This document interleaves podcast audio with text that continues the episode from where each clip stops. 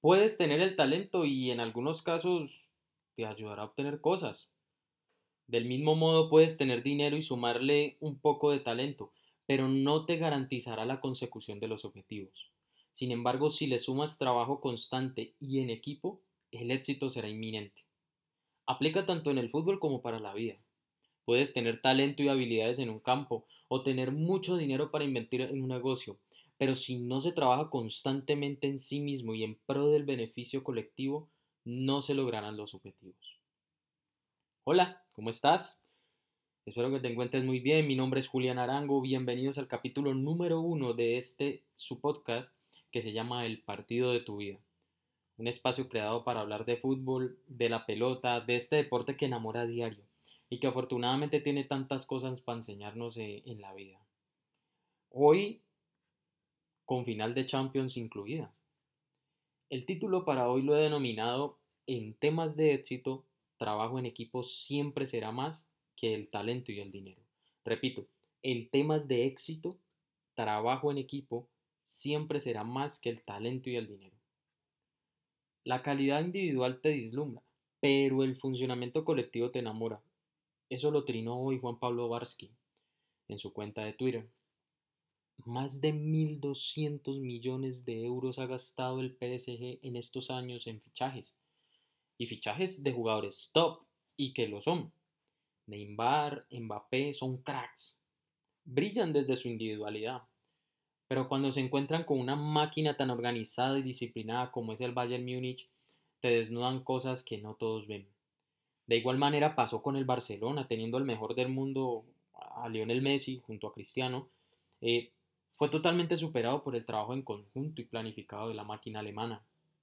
Esta máquina alemana que, lleva su premio a, a muchas cosas, incluyendo que fueron la primera liga que volvió al fútbol después de la pandemia. Tenemos que recordar eso.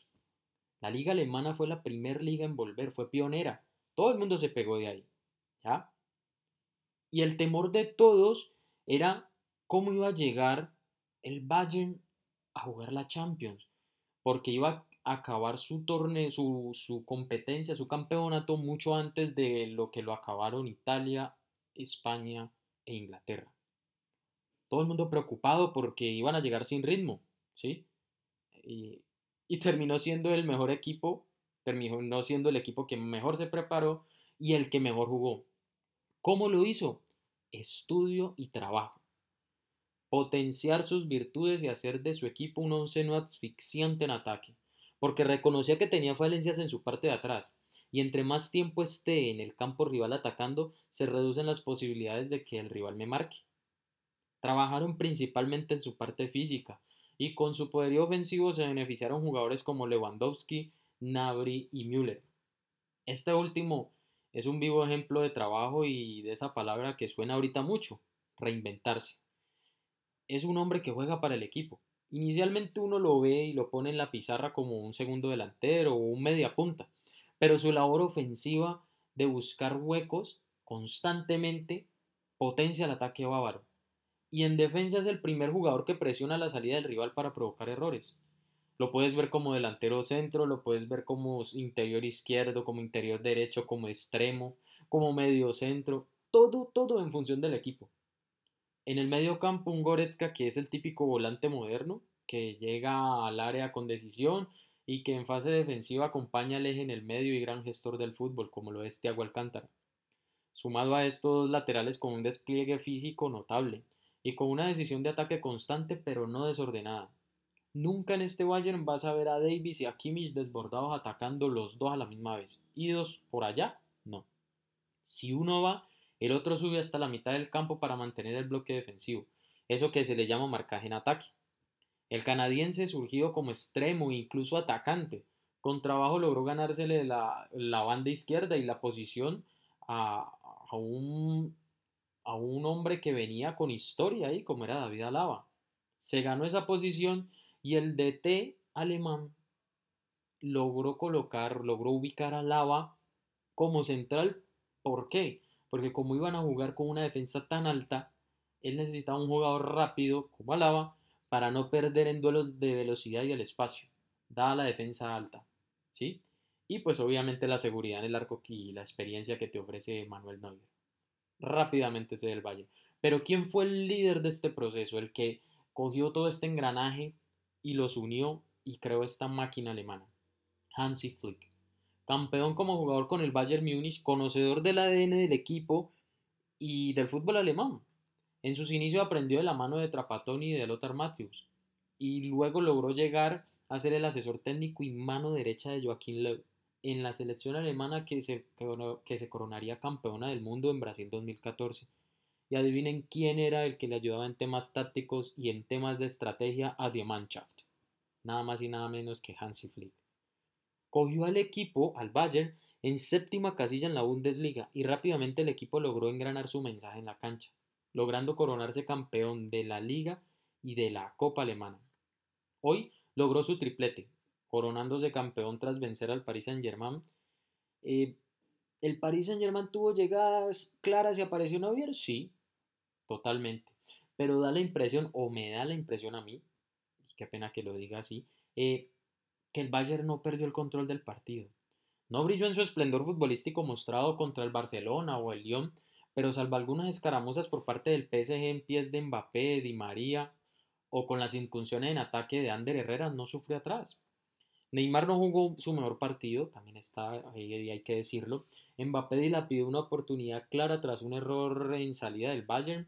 Y Di María sí fue uno de los que más buscó, pero perdió muchos balones. Se hacía muy previsible ya que jugaba en perfil cambiado y siempre iba a buscar su pierna izquierda. Eh, Davis salvó una jugada en donde le hizo eh, el Fideo un túnel, siempre le ganó los duelos. Y lo mismo Kimmich con Mbappé y que al cual siempre lo doblaban, le daban dos y tres personas que lo estaban marcando. entonces, Kimmich y Davis ganaron los duelos por las bandas. Y el equipo bávaro ganó en posesión y en el campo de juego. Siempre se jugaba en los últimos 35 metros del arco defendido por Navas. Producto de ello llegó la jugada del gol por parte de Coman, un jugador nacido, curiosamente, qué ironía, en las inferiores del PSG, quien de cabeza logró anotar eh, también hay que decir que Flick innovó con la inclusión del francés.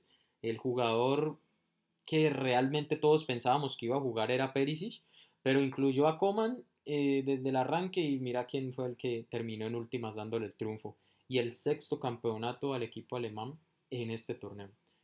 También hay que hablar del trabajo notable que hizo Thiago Alcántara en la mitad, se comió la mitad de la cancha, le dio al equipo equilibrio y el juego que en últimas quería el entrenador. Justo campeón el Bayern, eh, a pesar de tener jugadores importantes, no tenía la misma, los mismos nombres que podía tener el Barça con, con Messi, la Juventus con Cristiano, el mismo PSG con Neymar y Mbappé, pero, pero, pero, logró hacer de su planteamiento táctico y de su trabajo un equipo campeón.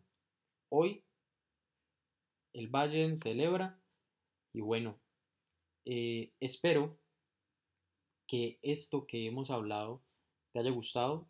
Coméntame, eh, quiero conocer tu opinión al respecto del partido, quiero conocer tu opinión acerca de lo que hemos hablado y que te lleves esto para el partido de tu vida, ese que te juegas todos los días a día a diario que sales a la cancha todos los días y que te invito a que potencies hoy con trabajo. Recuerda que el trabajo en últimas es el que te va a llevar a lograr que tú obtengas los objetivos. Un abrazo y hasta una próxima oportunidad.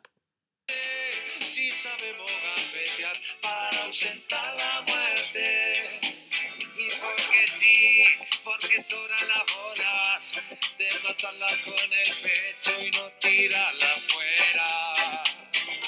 Para jugar de local en cualquier cancha, aunque pongo el corazón